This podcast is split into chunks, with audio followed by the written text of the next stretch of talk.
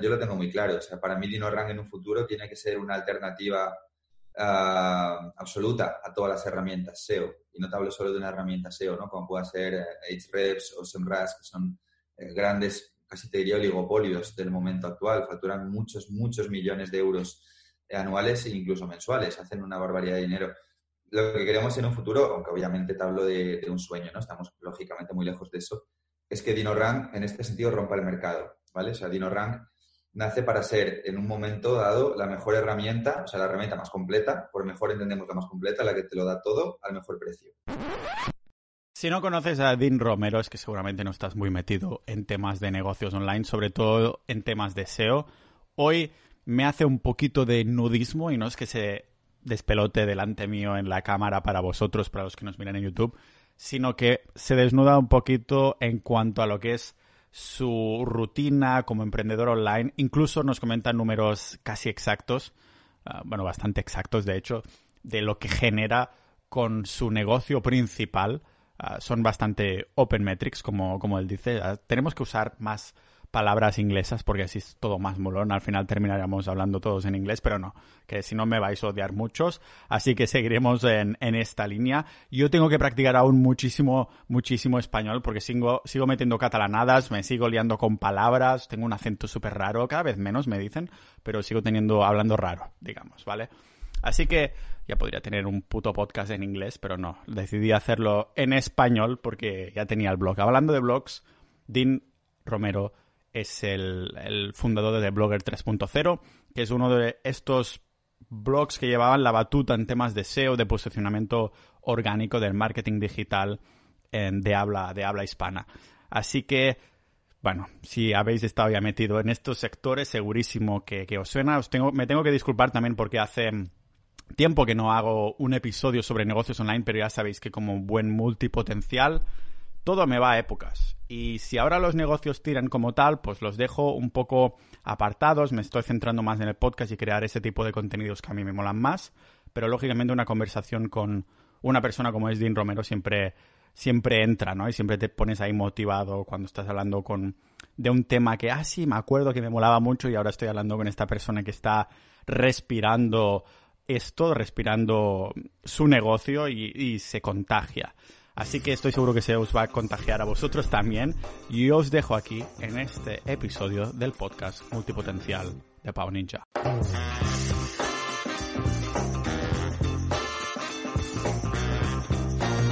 Soy idiota porque la intro ha quedado bastante molona, bastante ok, pero me he dejado de, decir que os suscribáis a Sociedad.ninja, que os hagáis miembros si queréis dar soporte a las horas del podcast, de preparación de episodios, la edición y toda la mandanga y un agradecimiento a los más de 300 miembros ya actuales que han decidido darme soporte y a cambio pues os doy boletines y episodios exclusivos solo para los miembros de Sociedad Ninja si queréis apoyar este contenido. Ahora sí, vamos con Dean. Pues muy bien, tío, ya con muchos, muchas personas en común, ¿no? Al final tocaba conocernos de alguna manera. ¿Dónde estás viviendo tú? Sí, eh, bueno, yo soy de Madrid, pero vivo en Valdebebas ahora mismo y mi oficina está en Coslada. Valdebebas es menos conocido porque es un barrio nuevo, pero bueno, Pero es Madrid también, ¿no? Es que yo de barrios y estas zonas ni, ni idea. sí, es Madrid. Está cerca del centro, digamos, aunque no sea el centro como tal, pero es Madrid, sí, sí. sí. Eso es. Tío, una de las cosas que me mola más de ti es tu nombre, tío, Dean. Ya, es, es, es nombre de Estados Unidos. Ah, vale. Es de Estados Unidos. Ahí hay muchos, ¿eh? Lo que pasa es que aquí en España no suena nada.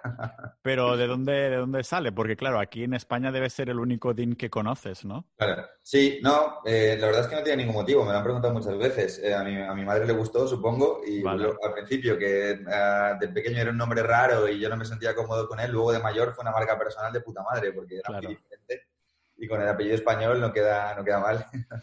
Claro, sí, es como una combinación ahí mega internacional y molona, ¿no? A mí me pasó algo similar porque, claro, Pau en, catalán pues significa como paz, ¿no? Y entonces, claro, los niños de pequeño empiezan ahí, paz en el mundo, jaja, eso que los, los chiquillos, y claro, a mí no me gustaba de pequeño, pero cuando me fui a vivir fuera es como muy único, ¿no? Y claro, claro. Lo que lo que mucha gente no lo sabe, Dean, pero al parecer Pau significa polla en portugués. Lo que, sí.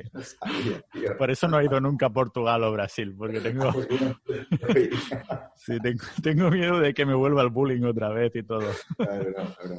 Hostia, tío, pues tenía muchas ganas de hablar contigo porque, claro, tú estás metido en, mil proyectos ahora mismo, ¿no? O has simplificado tanto como has podido. A ver si me puedes contar un poco en qué, en qué estás metido de tus proyectos y me los cuentas un poco de que ahora mismo tengas ahí las manos en la masa.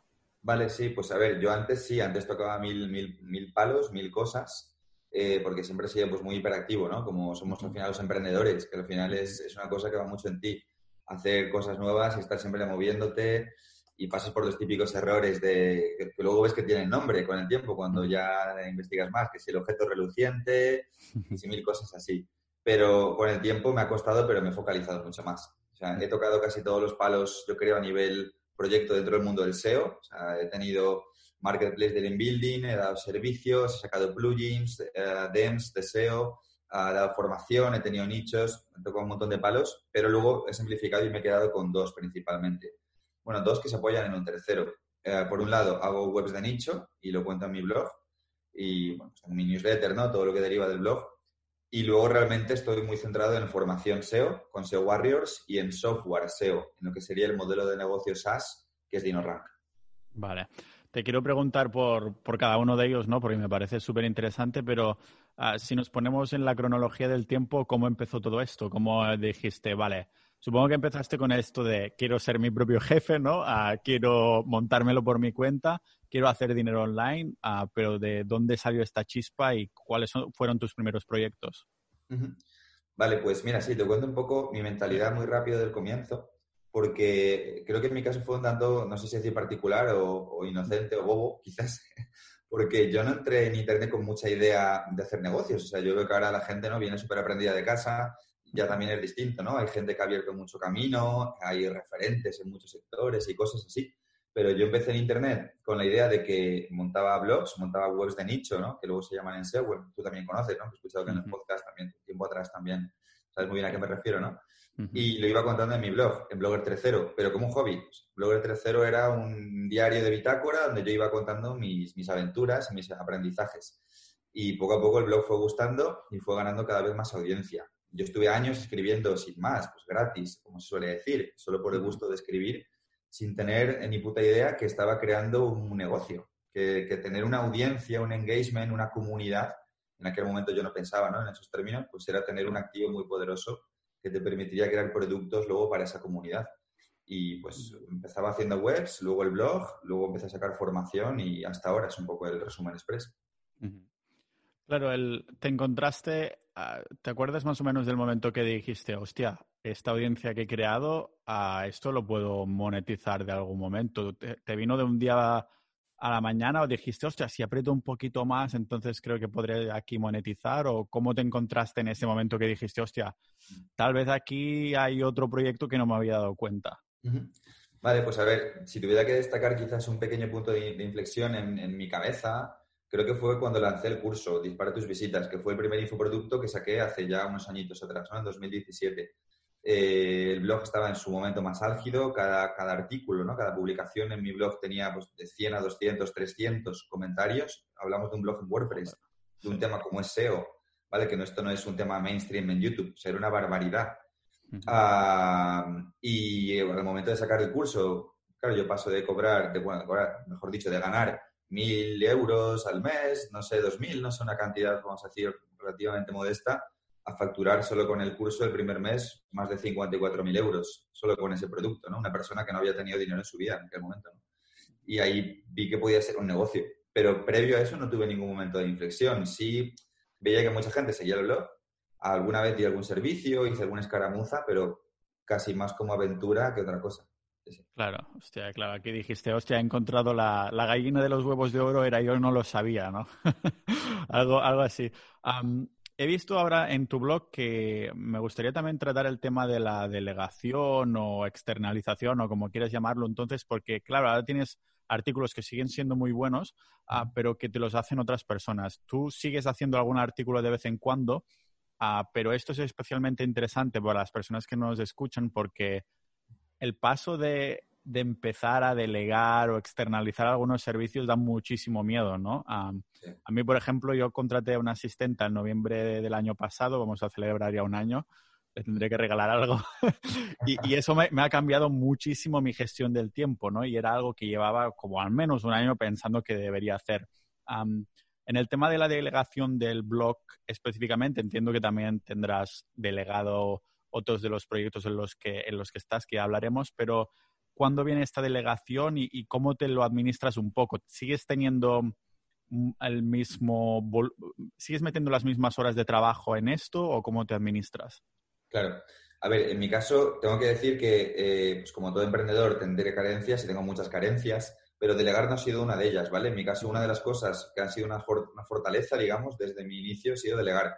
A mí, el hecho de que lo haga otra persona y de encontrar, además, a esa persona que lo hace mejor que yo, se me ha mm, mm, eh, tendido a dar bien, vamos a decir, ¿vale? Y con el tiempo lo he ido mejorando y perfeccionando. En el caso del blog concreto, eh, obedece un poco a la evolución natural del negocio, ¿vale? Yo he estado muchísimos años manteniendo el blog, yo solo, con bueno, algún autor invitado esporádico, hasta que el blog pues acumuló muchísima potencia, muchísimos seguidores. Eh, luego, al final, cuando el blog deja de ser una prioridad absoluta, es muy complicado mantenerlo cuando ya tienes un negocio más desarrollado, ¿no? O sea, ya sea a través del software, de la formación, a pesar de esto, he tenido la membresía, he tenido la herramienta SEO, seguido, seguido, seguido con el blog. Es verdad que en los últimos meses ya, pues eh, prácticamente es un blog donde estamos más abiertos a filtrar talento, a hacer que venga gente eh, normalmente elegida por nosotros, además, autores invitados muy filtrados, ¿vale? O sea, no es el típico blog de marketing donde cualquier persona llegue y publica alguna movida, sino gente que nosotros elegimos. Solemos ser casi siempre nosotros los que vamos al, autor. Eh, y pues va solo, va solo en el sentido en que, bueno, evidentemente no va solo, sino hay una persona, ¿no? Del equipo. Que es quien lo gestiona, pero respecto a mí me ocupa muy poco tiempo, ¿vale?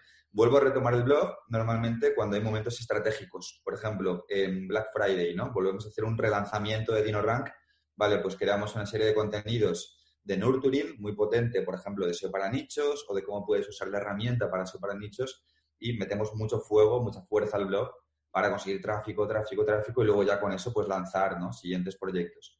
Pero mi principal línea de contenidos, contenido creado por mí, se ha trasladado más al email diario, a la newsletter, que esto sí lo hago yo, que al blog que está por fuera.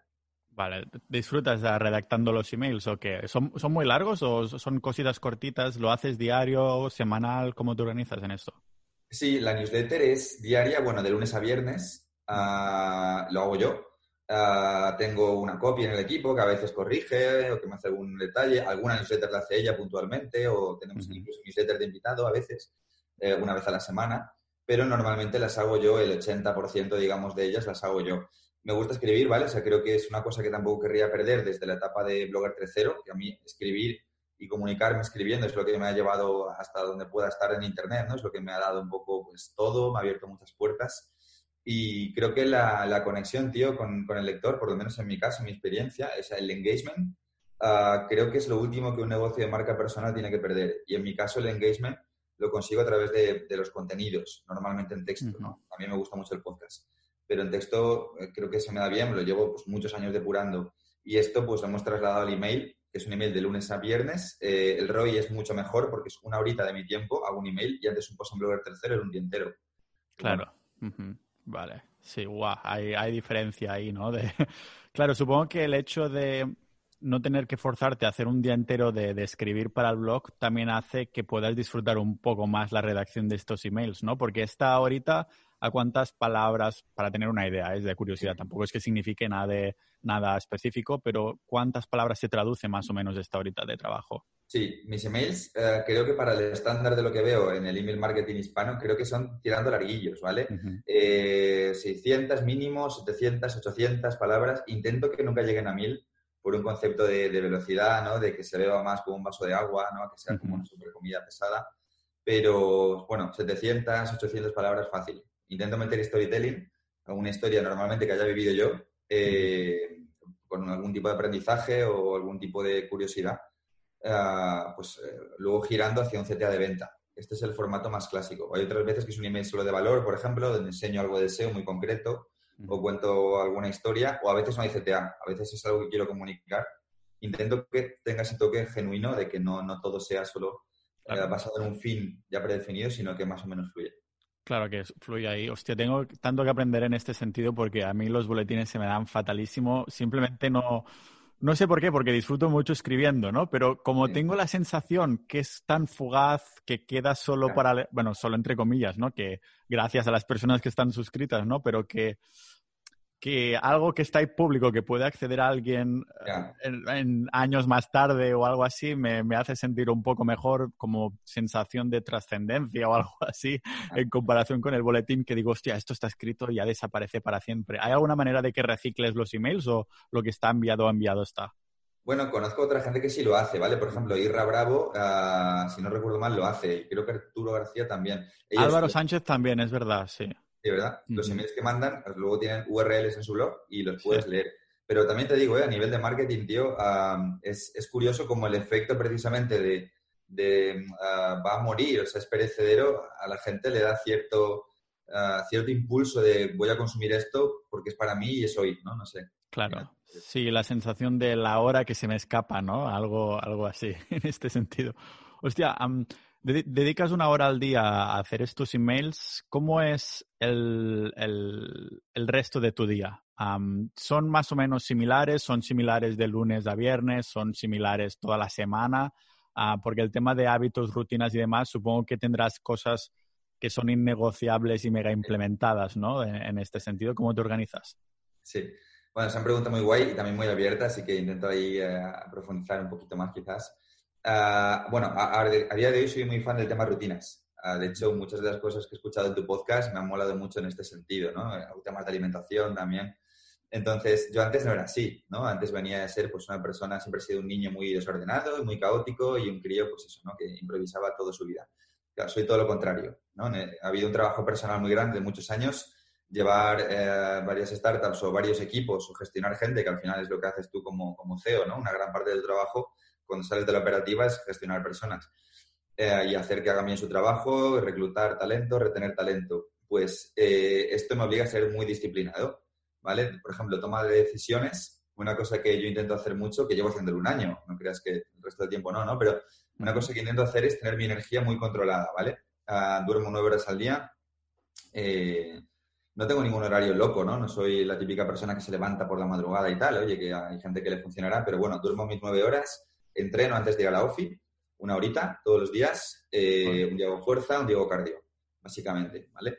Y después trabajo, intento limitar el tiempo que trabajo, ¿no? Ahora con equipo, estructura es más fácil, antes echaba todas las horas que tenía un día y me puse yo siempre, pues como hacemos los emprendedores, supongo cuando empezamos en Internet, lo último, la última prioridad, ya cuando quede algo, ya para mí, ¿no? Pero primero están los demás, los emails, el inbox, y esto lo he revertido totalmente, ¿no? Es un trabajo de muchos años. Y pues eso, trabajo en torno a 5 o 6 horas al día más o menos. Intento que sea de lunes a jueves, además, ¿vale? Con esto, pues las horas que, dedico son muy concentradas, son de mucha calidad, son de muchísimo foco.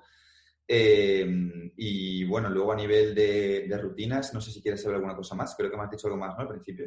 Sí, bueno, más que nada la gestión de tiempo, ¿no? Sí, el tema rutinas y todo. Ah, también en estas horas que estás haciendo foco, entiendo que cada día será un poco distinto, pero habrá cosas que, se repitan, ¿no? De, ah, no sé si es de la gestión de personas o, qué es. Sí, te digo, eso es, efectivamente era eso. Ah, bueno, yo me organizo con time blocking, ¿no? Ahí voy poniendo un poco todo lo que voy haciendo y no, tío, mis días no se parecen en nada.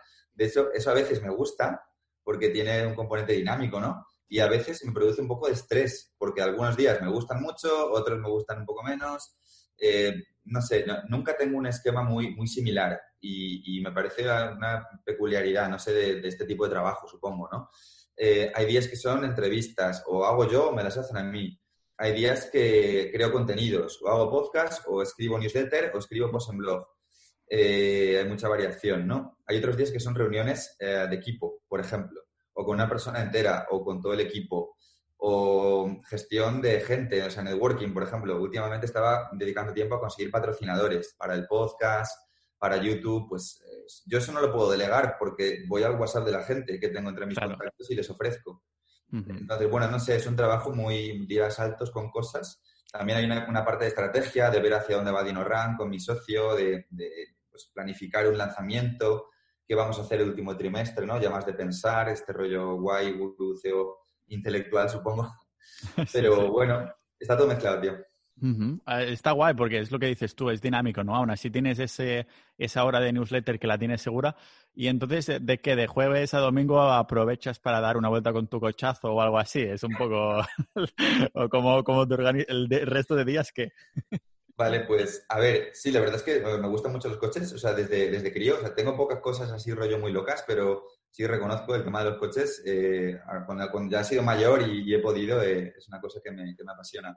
Eh, más allá de esto, si te digo la verdad, tengo rutinas muy sencillas. Soy muy familiar, paso mucho tiempo con mis padres y con mi hermana pequeña. vamos al cine, nos vamos mucho a comer, me gusta mucho ir a comer con los amigos, pues eso, ¿no? Tener vida social, que en mi caso Mm, la totalidad de mis amigos es gente del mundo profesional. O han sido colaboradores, o han sido gente que me seguía en el blog, ah, o son gente de la misma empresa. está todo hipermezclado, ¿no? Para mí. Y me encanta comer, la restauración. Voy a muchísimos sitios, restaurantes distintos, pruebo comidas. Pero vamos, eso y estar con el perro a veces me cuesta incluso encontrar más cosas. Bueno, me gusta escalar también como hobby. Sí, hostia, yo lo he probado alguna vez. Es duro, ¿eh? Eso de, ¿Vas a rocódromo o vas en plan a la montaña? No, no, rocódromo. Yo soy un aficionado en todo lo que hago, que no es trabajo. Sí, hostia, sí, sí, es, es, chungo eso de escalar. Tienes que hacer unos descansos largos, largos, ¿eh? Es intenso. Sí, entonces, ¿el, coche este te lo compraste después de lanzar tu primer infoproducto o necesitaste lanzar algunos más? Porque yo no tengo ni idea de coches, pero sé cuando un coche vale pasta, lo sé ver, eso también es fácil de ver, ¿no? Fue una de estas cosas que dijiste, wow, cuando haga pasta por internet, lo primero que, bueno, de las cosas que tengo que hacer es comprarme un coche. Claro, pues mira, a ver, de entrada no lo pensé, o sea, todo lo que ido haciendo siempre ha sido sobre el camino, digamos. A ver, cuando saqué Dispartus Visitas, que hubo, de golpe mucha pasta, ¿no? Como te conté antes, eh, sumado que también mis webs y poco a poco en esa etapa iban creciendo cada vez más, pues se juntó un poco todo. me compré un coche normal en aquel momento, un Seat León FR, que, bueno, nuevo, desde el año, lo típico full equip, que para mí en aquel momento, para mi mentalidad era ser, vamos, un narco, tener ese coche. y luego ya, pues bueno, luego tuve un Ford Mustang, ya cuando el negocio eh, no solo a nivel curso, sino a nivel todo, a nivel webs, a nivel de servicios, bueno, servicios que daba parte de mi empresa, porque yo no estoy muy en la parte de servicios, fue creciendo, tuve un Ford Mustang, eh, un Audi RS3, que también me, gustó mucho, y luego el último es este, que es un M4. Joder, caray. O sea, un momento, ¿tienes más de uno ahora? No, no, o sea, lo voy ah, cambiando. vas cambiando, vale, vale. Digo, hostia, está ahí. Joder, muy bien. Y el tema de, has mencionado las personas de, tu equipo que han trabajado contigo, ¿lo tienes organizado de la misma manera, tipo que tienes una SL y de aquí estas personas están con contrato o freelancers o las dos cosas? ¿Y cuántas personas hay en tu equipo?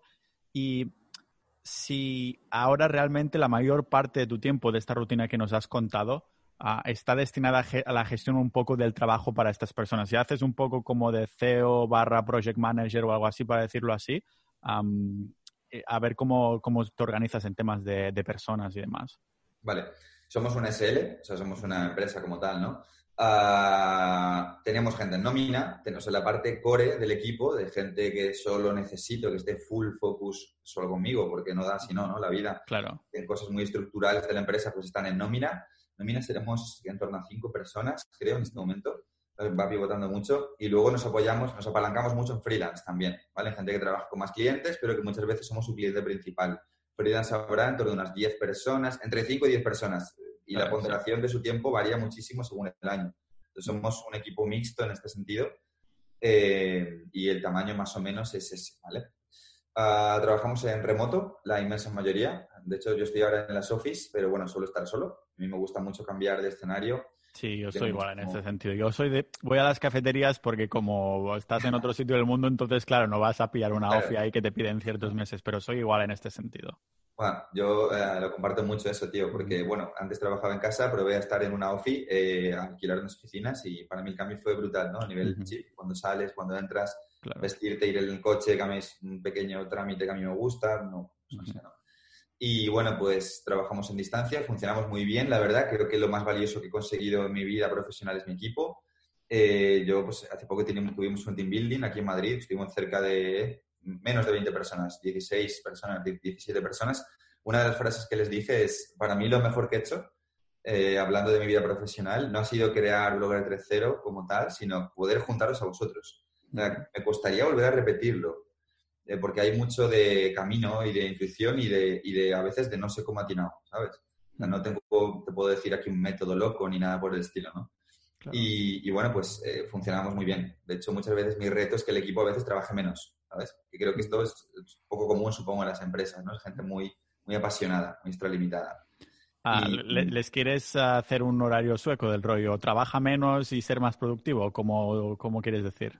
Yo, yo intento que trabajen menos porque se exceden muchas veces Ah, no tenemos ningún tipo de horario ni nada. Lo que tenemos es que cada uno sabe lo que tiene que hacer y vamos por objetivos, ¿no? Eh, o hay gente que siempre tiene un objetivo que es común. Por ejemplo, el AV, el asistente virtual, que es manager también un poco de todos, sostiene la empresa. Lleva toda la documentación, burocracia, proveedores, reuniones y es asistente personal mío también. Pues esta persona sabe que su trabajo es ese, sin más. Ya ve ya el tiempo cómo se lo administra, ¿no? Pero muchas veces eso, están tan involucrados como eh, en la empresa, ¿no? Como un emprendedor hace, ¿no? Cuando empieza un proyecto que echa más horas de las que tiene el reloj, que a veces mi reto es, este, o sea, decir, oye, por favor, eh, para este día o ya llevas un día entero, eh, intenta mañana compensar y trabajar menos. Y esto para mí es una señal de, la implicación que tiene, ¿no? Entonces, bueno, funcionamos muy bien. Ah, entonces, estas horas que, de que cada día son dinámicas, igualmente, ¿crees que van destinadas también a la gestión? Porque entiendo que, claro, manejar tanta, tanta gente Ah, y además en remoto debe ocupar bastantes horas en este sentido. Antes, antes invertía muchísimo en gestión de equipos, en reuniones. Ahora, honestamente, cada vez invierto menos, ¿vale? Porque estamos en un momento también de más madurez. O sea, las personas que llevan con nosotros ya llevan tiempo. Eh, el equipo antes era más grande. Hemos ido un poco perfilando solo las personas eh, con más foco, que tenían que estar sí o sí. ¿vale? Ah, hemos pasado por distintas etapas, ¿no? Yo también soy muy impulsivo emprendiendo. Hemos tenido etapas donde yo he sobredimensionado a lo loco el equipo. Y hemos sido 20 personas aquí juntos. Y bueno, pues luego hemos visto que vale, que hay una parte que sí, hay una parte que no. Entonces, como empresa vas evolucionando, ¿no? Y como empresario también. Eh, pero bueno, ahora me consumo menos tiempo. Es un poco el resumen, ¿vale? Ya todo el mundo sabe lo que tiene que hacer. Hay una reunión semanal. Yo asisto a una sí, una no. O sea, para, por un tema de tiempo, básicamente. Y bueno, eh, hay cierto nivel de reporting que me hacen a mí en esas uh, weeklies, digamos, y también pues hay gente que está un poco al cargo de otra gente, pero no somos muy, ah, muy verticales, somos bastante horizontales. Vale. ¿Y qué, claro, me pregunto, qué echas de menos de esa época cuando empezaste? Que estabas empezando ya a generar dinero, podías vivir de eso, justo la época en que a lo mejor te planteabas, a lo mejor dentro de unos meses, un año, empezaré a contratar personas. ¿Hay algo que, echas de menos en esa rutina que tenías entonces en comparación con la que tienes ahora? Porque no quiere decir que una sea mejor o peor que otra, pero hay cosas que dices, ¡buah! Me acuerdo cuando no tenía que hacer X o, o me acuerdo cuando hacía Y y me encantaba y ahora es algo que ya lo hacen por mí, que me saca mucho trabajo. ¿Hay algo así? Claro. A ver, a veces, ahora ya menos, pero mucho tiempo atrás he vivido echando de menos la parte operativa, ¿no? La parte operativa que es estar pues un poco en el barrio que se suele llamar haciendo las cosas que te han llevado al final a ganar dinero, a ser lo que, lo que luego evolucionas, ¿no? Cuando creas un negocio de eso, ¿no? Em, a ver, sigo en contacto con la parte operativa de hacer webs, todas las semanas hacemos reunión con alguien que está en, en la división de nichos, pero antes era solo yo y mi vida, por ejemplo, solo era esa. Y yo, yo vengo del lado de ser SEO nichero, de, la vieja escuela, de que te encanta hacer eso, ¿sabes? Vivir forero, solo haciendo eso, aprendiendo, hablando con gente y siempre estando haciendo eso, ¿no? Eh, tus propias páginas nicho. Y mm, lo he, aprendido a ver que es una evolución, pero hace un año a lo mejor se me preguntas si te hubiera dicho que echaba de menos que mi vida solo fuera eso, ¿no?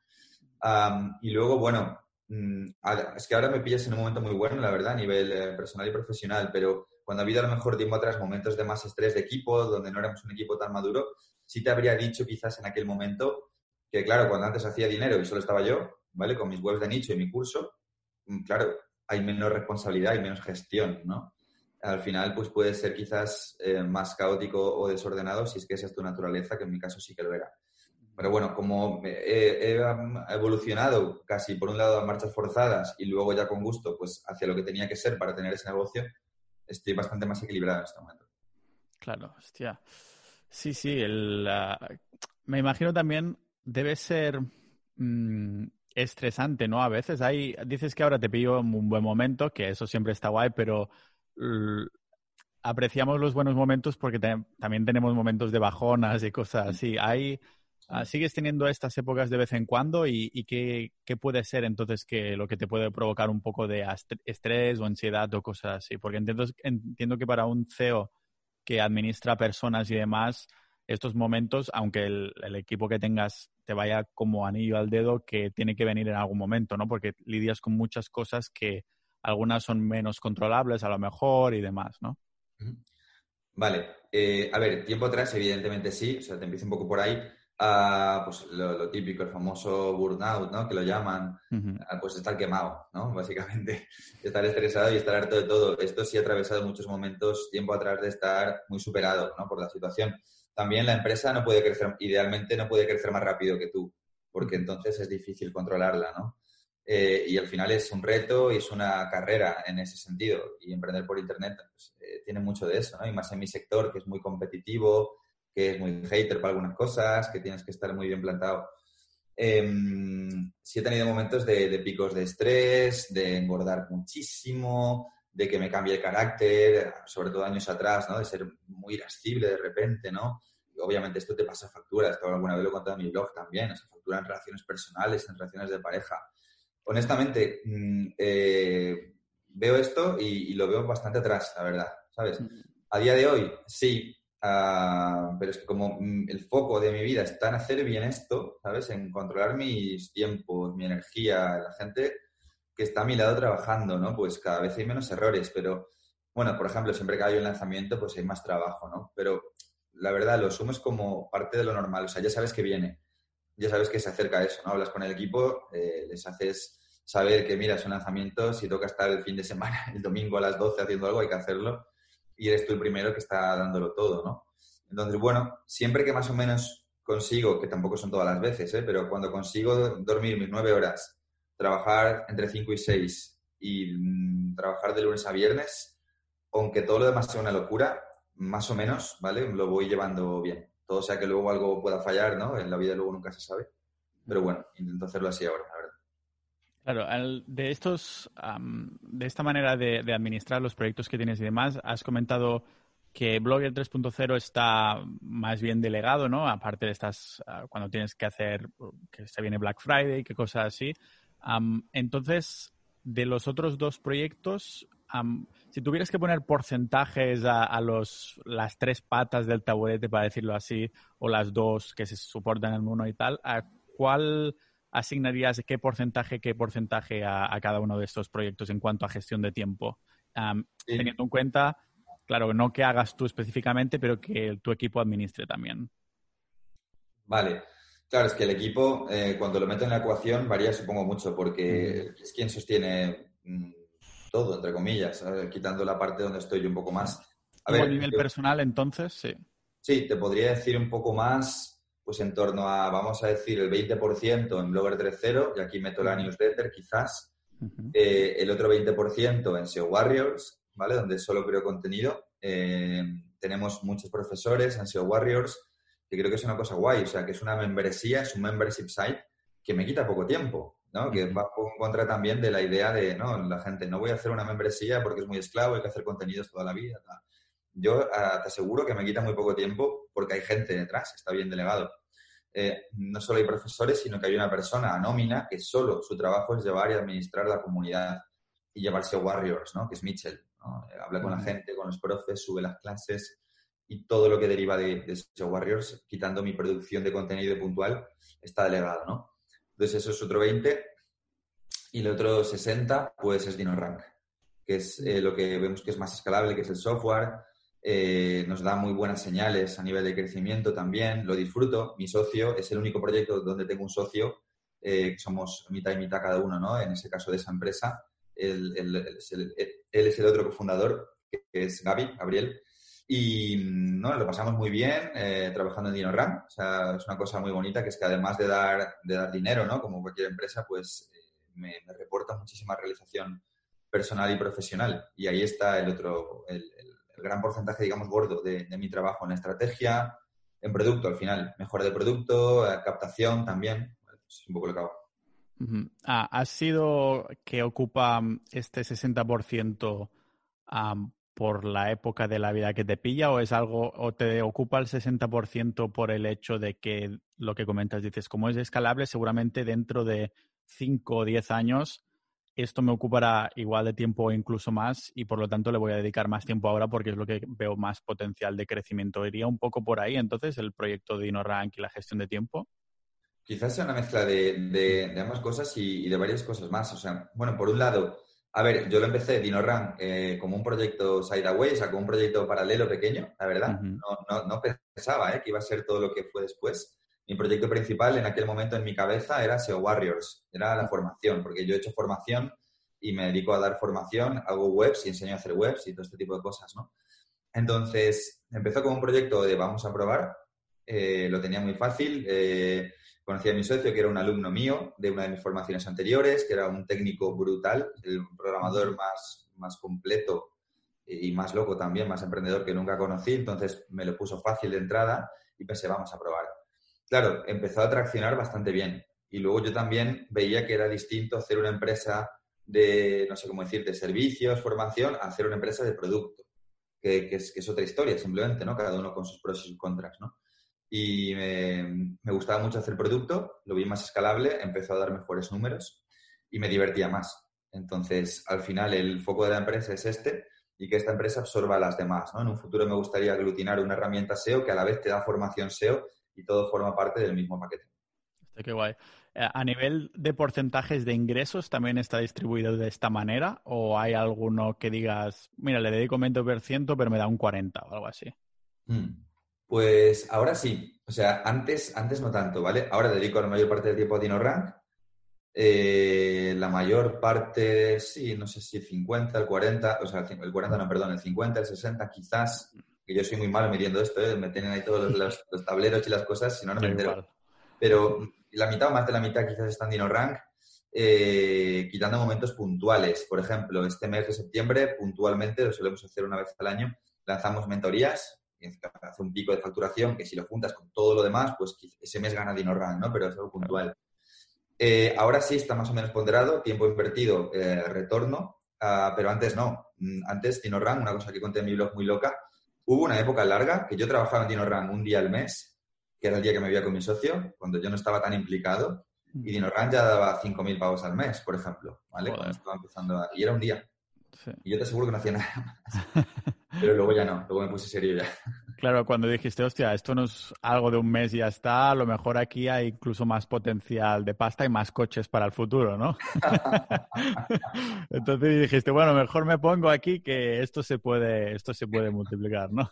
El Lambo, el Lambo, el Lambo está ahí. Claro, está ya muy bien, hostia. Trabajando en remoto, esta pregunta la tengo que hacer, porque claro, trabajando en remoto, no sé si te encanta Madrid o todo eso, pero no te has planteado, me voy de España, que me están crujiendo la mitad de, impuestos y cosas así, porque siendo un equipo todo remoto que se puede gestionar y todo, entiendo que, claro, supongo, voy a especular, tú me dices si me equivoco, ¿no, Dean? claro, con lo que has comentado, que eres un tío familiar, que te gusta mucho ir con, con los amigos y todo, claro, tu familia y amigos está en Madrid, ¿no? Y entonces hay cosas que dices, el, aunque me pueda ahorrar el 50%, para mí vale muchísimo más esto, ¿no? Hay una parte de eso, efectivamente. A ver, son varias cosas. Por un lado, antes del COVID no éramos tan remoto, éramos mitad y mitad, ¿vale? Antes del COVID nos juntábamos aquí en la OFI, eh, que también fue cuando éramos un momento de equipo muy grande, como te decía, pero bueno, 10 personas, eh, era muy fácil que vivieras aquí. No todos los días. De hecho, veníamos cuando un poco queríamos. Había una parte de empresa y una parte como de jugar, o sea, de, pasarlo bien. Hacemos SEO, hacemos proyectos y lo que se nos ocurra éramos muy desordenados. y en ese momento, vale, pues no le veía tanto sentido. Uh, tiempo después, eh, con el COVID se fomentó mucho más, ya nos acostumbramos también un poco más. Eh, y bueno, ah, es verdad que ahora de poder, pues sí, por poder podría cambiar de sitio. Me, me guío mucho por, por, las personas que están alrededor de mi vida, ¿vale? Es decir, eh, si tengo mi familia aquí, mi hermana pequeña está aquí, con quien tengo una relación muy estrecha, salimos mucho y demás, para mí eso tiene mucho peso, efectivamente, ¿no? Claro. Eh, si tuviera algún día en un futuro hipotético una pareja de la que me enamorase perdidamente y que estuviese en otro lado, pues oye, quién sabe, todo se puede, todo se puede mirar y estudiar. Pero también se junta eso a que me gusta Madrid también. Ah, te digo lo bueno y luego lo malo, ¿vale? Básicamente. Eh, me gusta mucho Madrid. Eh, tengo sitios de paz y de tranquilidad. Por ejemplo, Valdebebas, que es donde vivo, que es un barrio nuevo que está cerca de Campo de las Naciones. Es el barrio, tío, si quieres correr o ir al perro, con el perro por ahí, o, o pasear y pensar, joder, no hay un barrio más amplio, con calles más grandes, con parques más grandes y con gente ahí, rollo bien avenida, padres jóvenes con su carrito de vez en cuando, un poco más y ya. Eh, y es un sitio muy tranquilo. Es un sitio eh, que podrías sacar la cámara, haces una foto y quedaría bien en una revista o algo así, ¿no? tal cual, tal cual. yo, a veces pienso, los pone el ayuntamiento, o sea, son gente de Actores secundarios ahí para... Porque quedan bien, ¿no? Familia feliz, tal. Sí. Y, bueno, sitios de ruido, o si quieres ir al centro, si quieres más, más marcha puntualmente, o comer en sitios de cualquier tipo. Bueno, he aprendido a disfrutar mucho Madrid y después, sí, sí, a veces lo piensas un poco, ¿no? No me lo planteo súper firme, pero si ves que aquí te meten unos palos, España no es un país que apoya al emprendedor. Eh, es un país de funcionarios, sí. Sí. tradición funcionarial, efectivamente, es lo que está asumido, es lo que es fácil que en cualquier sitio que vayas cuentes y te entiendan, ¿no? Y, no, no, no tenemos aquí esa atracción, aquí es casi emprendes a pesar de, eh, ¿no? En vez de ayudado por, ¿no? Pero bueno, es una parte del camino y de momento en mi vida es así, por lo menos. Claro, te tiene que haber ido muy bien si a pesar de todos estos palos fiscales y cosas así, ¿no? De que dices, hostia, pues lo sigo petando y demás. Debe molar mucho el... Claro, lo que, lo que no es Blogger 3.0, lo que es el, SEO Warriors y, Dino Rank, ah, son membresías, ¿no? Y, debe dar bastante mm, tranquilidad en el sentido de que ves que hay cierta cantidad que sube o baja un poco cada mes en cuanto a ingresos. Supongo que esto es algo que cuando estabas solo con Blogger 3.0 y dependías de lanzar algún curso en concreto, cosas así que no te encontrabas, ¿no? De, decir, debes notar que los ingresos son más estables por, ser la naturaleza de membresía, ¿no? Sí, o sea, nosotros nos basamos en la recurrencia, eh, nos gusta, es lo que sabemos hacer y, sí, te da cierta estabilidad casi inevitable, ¿no? Eh, hay gente que lo hace de otra forma, ¿no? Como tú bien sabes que le va muy bien y que hace lanzamientos y mucha pasta y tal, pero no es tanto nuestro modelo, eh, aunque nos apoyamos en, patas puntuales como mentorías, algún servicio puntual y cositas así. Eh, a ver, antes tenía menos estabilidad, bueno, tenía mucho menos ingresos también, ¿no? Cuando empezaba, lógicamente, ah, pero dentro del SEO, también tú lo sabes bien, ¿no? Hay una parte de SEO para nichos, que es está evocado a conseguir cierta recurrencia mensual. Lo que pasa es que al comienzo no ganas nada, ¿no? O ganas muy poco. Y bueno, esta etapa también la, tuve antes también, ¿no? De empezar a hacer unos pocos ingresos ya con para nichos. Pero bueno, como tenía muy pocos gastos, yo empecé a emprender en Internet, vivía con mis padres y, acababa de salir de la universidad y no tenía prisa además. Así que eso me, ayudó mucho. En, eh, en Dino Rank, que ahora es lo, más potente a lo que te estás dedicando y todo, fue, mm, también tuviste esta experiencia de tener que trabajar varios meses, incluso después de haber construido la herramienta antes de empezar a, a, ingresar, o ya dijiste, hostia, como tengo Blogger 3.0, lo pongo aquí en el boletín la audiencia y ya desde el día 1, desde el mes 1, ya tengo una recurrencia guapa que, me está dando pasta. Sí, fue, fue exactamente así. Es decir, DinoRank nace en un momento donde el blog tiene mucha audiencia, tiene mucho tráfico y, es un poco mi camino en Internet. O sea, yo lo que he hecho al principio, como te decía, sin darme cuenta y luego ya consciente, es crear una comunidad, crear una audiencia, hacer eh, inbound marketing, ¿no? Al final, publicación de contenidos. y a través de eso luego crear productos que yo entendía necesarios ah, o acordes a esa audiencia. Siendo yo el mismo cliente que esa audiencia, porque yo venía de ser el mismo perfil exacto que son ellos, ¿no? A nivel de SEO, lo cual me hace entender muy bien el producto. Entonces, DinoRank, en el momento de ser lanzado, ya el día uno, ya metimos un, buen pico de usuarios, efectivamente. Hostia. ¿Y cómo ves el, todos estos proyectos, los, todos los que tienes ahora mismo, dentro de 5, 10 años o incluso 20? ¿Te lo has planteado alguna vez? Seguro que sí, pero... De forma abstracta, quizás sí. O, sea, tengo una idea general, ¿no? Que ahora te compartiré. Es que, bueno, eh, también intento estar mucho en el día, ¿sabes? En el, en el campo de batalla con, con, viendo los números, cómo, cómo se van moviendo, ¿no? Ah, pero yo, yo lo tengo muy claro. O sea, para mí DinoRank en un futuro tiene que ser una alternativa ah, absoluta a todas las herramientas SEO. Y no te hablo solo de una herramienta SEO, ¿no? Como pueda ser eh, Ahrefs o SEMrush, que son eh, grandes, casi te diría, oligopolios del momento actual. Facturan muchos, muchos millones de euros anuales e incluso mensuales. Hacen una barbaridad de dinero. Lo que queremos en un futuro, aunque obviamente te hablo de, un sueño, ¿no? Estamos lógicamente muy lejos de eso, es que DinoRank en este sentido rompa el mercado, ¿vale? O sea, DinoRank nace para ser en un momento dado la mejor herramienta, o sea, la herramienta más completa, por mejor entendemos la más completa, la que te lo da todo al mejor precio, ¿vale? Y esto es una unión que no existe, ¿no? Lógicamente a día de hoy. Eh, y una herramienta fácil de usar, fácil de entender y que permita al emprendedor digital que no es un SEO profesional, porque todas las herramientas que hay son para SEOs técnicos, consultores, profesionales, pues que le permita llevar visibilidad a su negocio. Entonces, en un futuro, mm, en cinco años, en diez supongo que no, pero queremos encaminarnos en esa dirección, en ser una, una de las grandes. Entiendo que si tienes un equipo para que te está creando, gestionando nichos uh, y demás, uh, debe ser, es una sinergia muy buena tener algo como DinoRank para poder decir, hostia, ahora que estamos creando este nicho, pues la herramienta molaría que tuviera esto, ¿no? Eh, ¿Os habéis encontrado con eso en alguna vez y entonces incorporarlo debido a lo que dice este, este equipo? Sí, es decir, por un lado tenemos el feedback interno de, de, lo, que, de lo, que, yo veo con la gente de nichos, eh, el feedback del usuario y también eh, yo mismo era el cliente. O sea, DinoRank de verdad, o sea, al margen de que sea mi empresa, mm. habría sido la herramienta perfecta cuando yo empecé que no existía que existía Semras, pagabas 100 pavos y te daba una interface horrible que no entendía nadie, a menos que ya seas un consultor profesional. Pero DinoRank hubiera sido ideal cuando yo empezaba y no tenía dinero, pero sí a lo mejor podía hacer el esfuerzo de pagar 19 euros o 20 euros que puede costar DinoRank al mes y me permitía hacer un seguimiento de mis palabras clave, mirar las palabras clave de la competencia, hacer un keyword research, ¿vale? Cosas y otras tantas cosas, pero por lo menos esas, que yo no lo podía hacer en aquel momento cuando comenzaba, ¿no? Entonces, siendo yo este cliente, puedo llevar una parte de esas necesidades al producto, ¿no? Y luego ya el feedback de, del cliente. Eh, hemos sido muy intuitivos con cosas que hemos ido incorporando, pero también te digo, eh, en este momento ya hay una parte de la empresa, gente que entra del equipo que te dice, no, no, no metas lo que quieras en la herramienta, ahora números. Ahora hacemos test, ahora vamos a ver a través de amplitud, de herramientas, ¿no? Cómo se comportan los usuarios y en base a los números vamos a decidir bueno, estamos en esa transición donde yo venía más de la intuición y a veces me cuesta un poquito más esto. Y hay gente de, del equipo que se quieren apoyar más en, en, datos, como dicen ellos.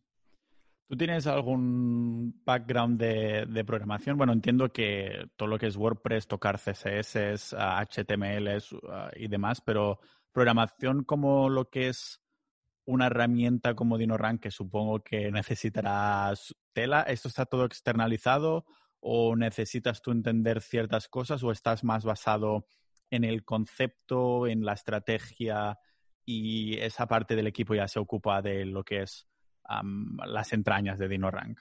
Sí, uh, tengo cero uh, componente técnico, ¿vale? Uh, ya te decía antes, creo un poco, a mí se me da, una de las cosas que me han dado bien para montar todo esto es encontrar a una persona en un área mejor que yo convencerla y que se ponga a hacer cosas, ¿vale? O sea, y delegar y todo este rollo, ¿no? Encontrar sinergias y tal. Entonces, eh, es una cosa que lejos de avergonzarme, casi te diré que estoy orgulloso. Yo soy muy bueno en, una, en una, cosas muy pequeñas, muy concretas y muy acotadas, y ahí soy muy bueno. Y en todo lo demás soy muy malo. Y en lo que soy muy malo, pues hay gente que es muy buena. Y ya está. Uh, no controlo nada a nivel técnico, llevo mucho tiempo sin tocar un WordPress, o sea, todo está muy delegado. Yo estoy en la parte de estrategia a nivel SEO, eh, soy un buen estratega, uh, he levantado proyectos con mucho tráfico, pero eh, mi forma de trabajar en esto evoluciona al haber equipo, ¿vale? Uh, en DinoRank hemos hecho SEO también, por ejemplo, estamos top 1, bueno, ahora hemos bajado top 2, top 3, siempre oscila, pero top 1 para herramientas SEO o herramientas SEO, que son keywords durísimas, donde la número uno es SEMrush, luego está HREPS, que facturan 40 millones al año y la otra 160. Wow. Imagínate lo difícil que es estar ahí, ¿no? Pero no necesito ser la persona que, que implemente en este momento y a la empresa le viene bien que sea, que sea así. Y bueno, DinoRank a nivel técnico, pues sí lo lleva mi socio, que es el CTO, que es un, un loco de los números, de los códigos y se pierde, se pierde en ello. Uh -huh. en, uh, claro, con estos proyectos que tanto lo que es la formación, aunque te lo hagan profesores, con, uh, bueno, el tema de la gestión del boletín y DinoRank, ¿cómo gestionas tu, tu conocimiento, para decirlo así? Porque entiendo que, claro, cuando estás con las manos ahí en nichos y estás tú solo o con muchas menos personas, ah, siempre hay cosas que tienes que buscar o que tienes que actualizarte o que cosas así. Ahora que es tanta gestión, ¿sigues, te centras un poco a envolverte mejor en la gestión de proyectos o dices, hostia, tengo que seguir con mirando y aprendiendo cosas de SEO o, mm. o demás? ¿Cómo gestionas tu conocimiento y qué medios usas? Es una muy buena pregunta, sí, sí. Pues mira, ah, mi reto ahora mismo no pasa por ser un mejor SEO, ¿vale? esto es una cosa que me ha costado muchísimo tiempo masticar y decirme a mí mismo. Claro, una era una identidad tuya, ¿no? Que ahora has tenido que como. Sí. Claro, eh, y además yo amo el SEO, a mí me encanta el SEO, yo friqueo mucho con temas de SEO, hablo con mucha gente de SEO y en cuanto puedo y me escapo un poquito, si puedo tocar algo de SEO lo hago.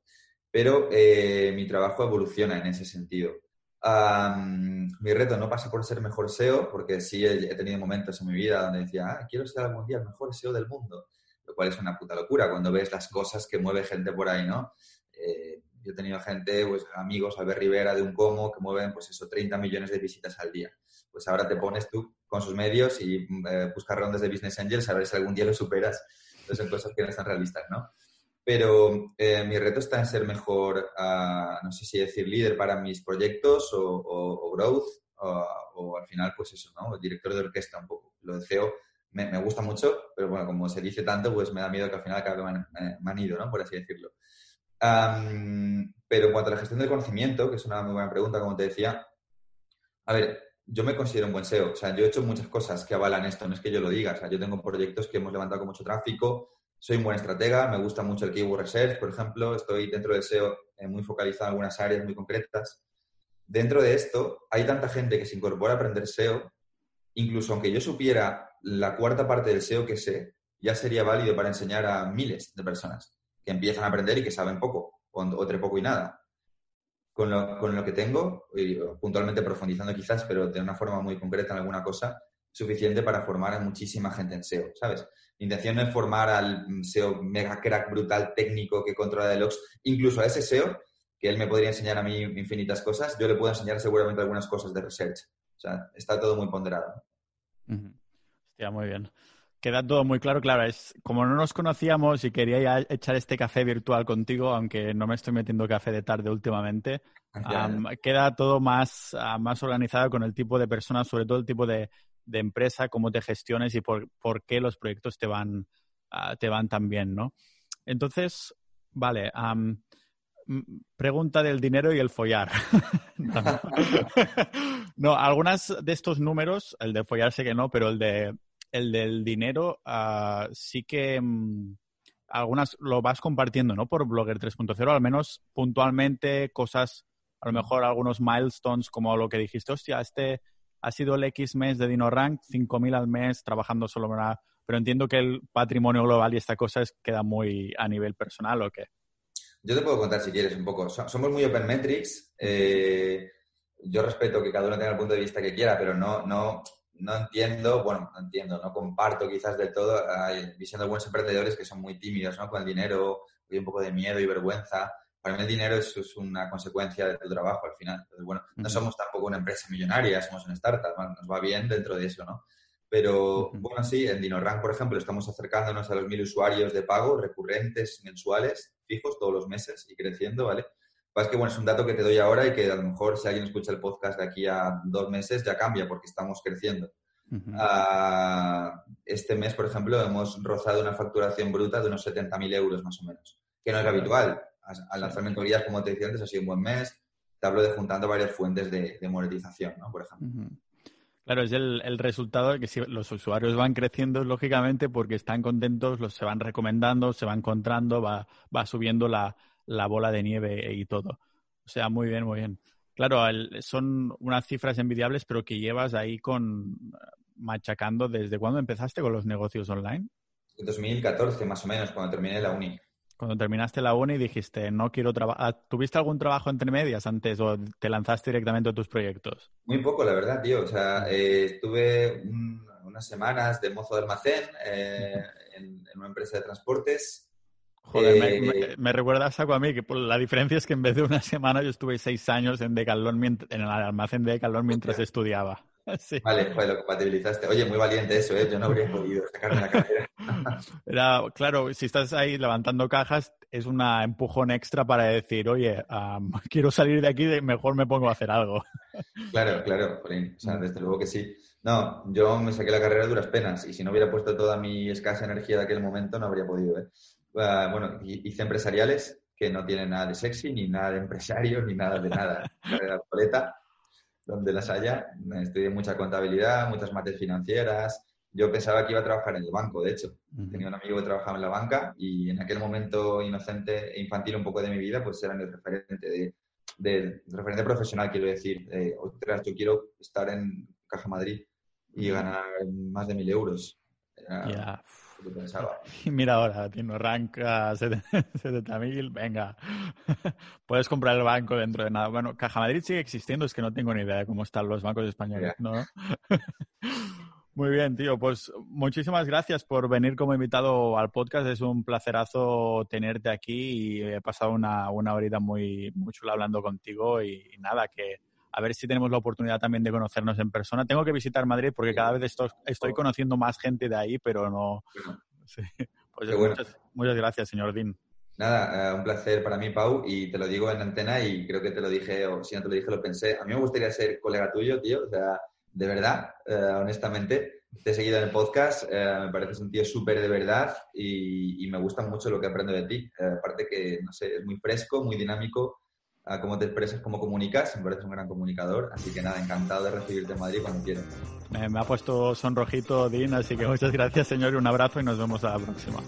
Un abrazo.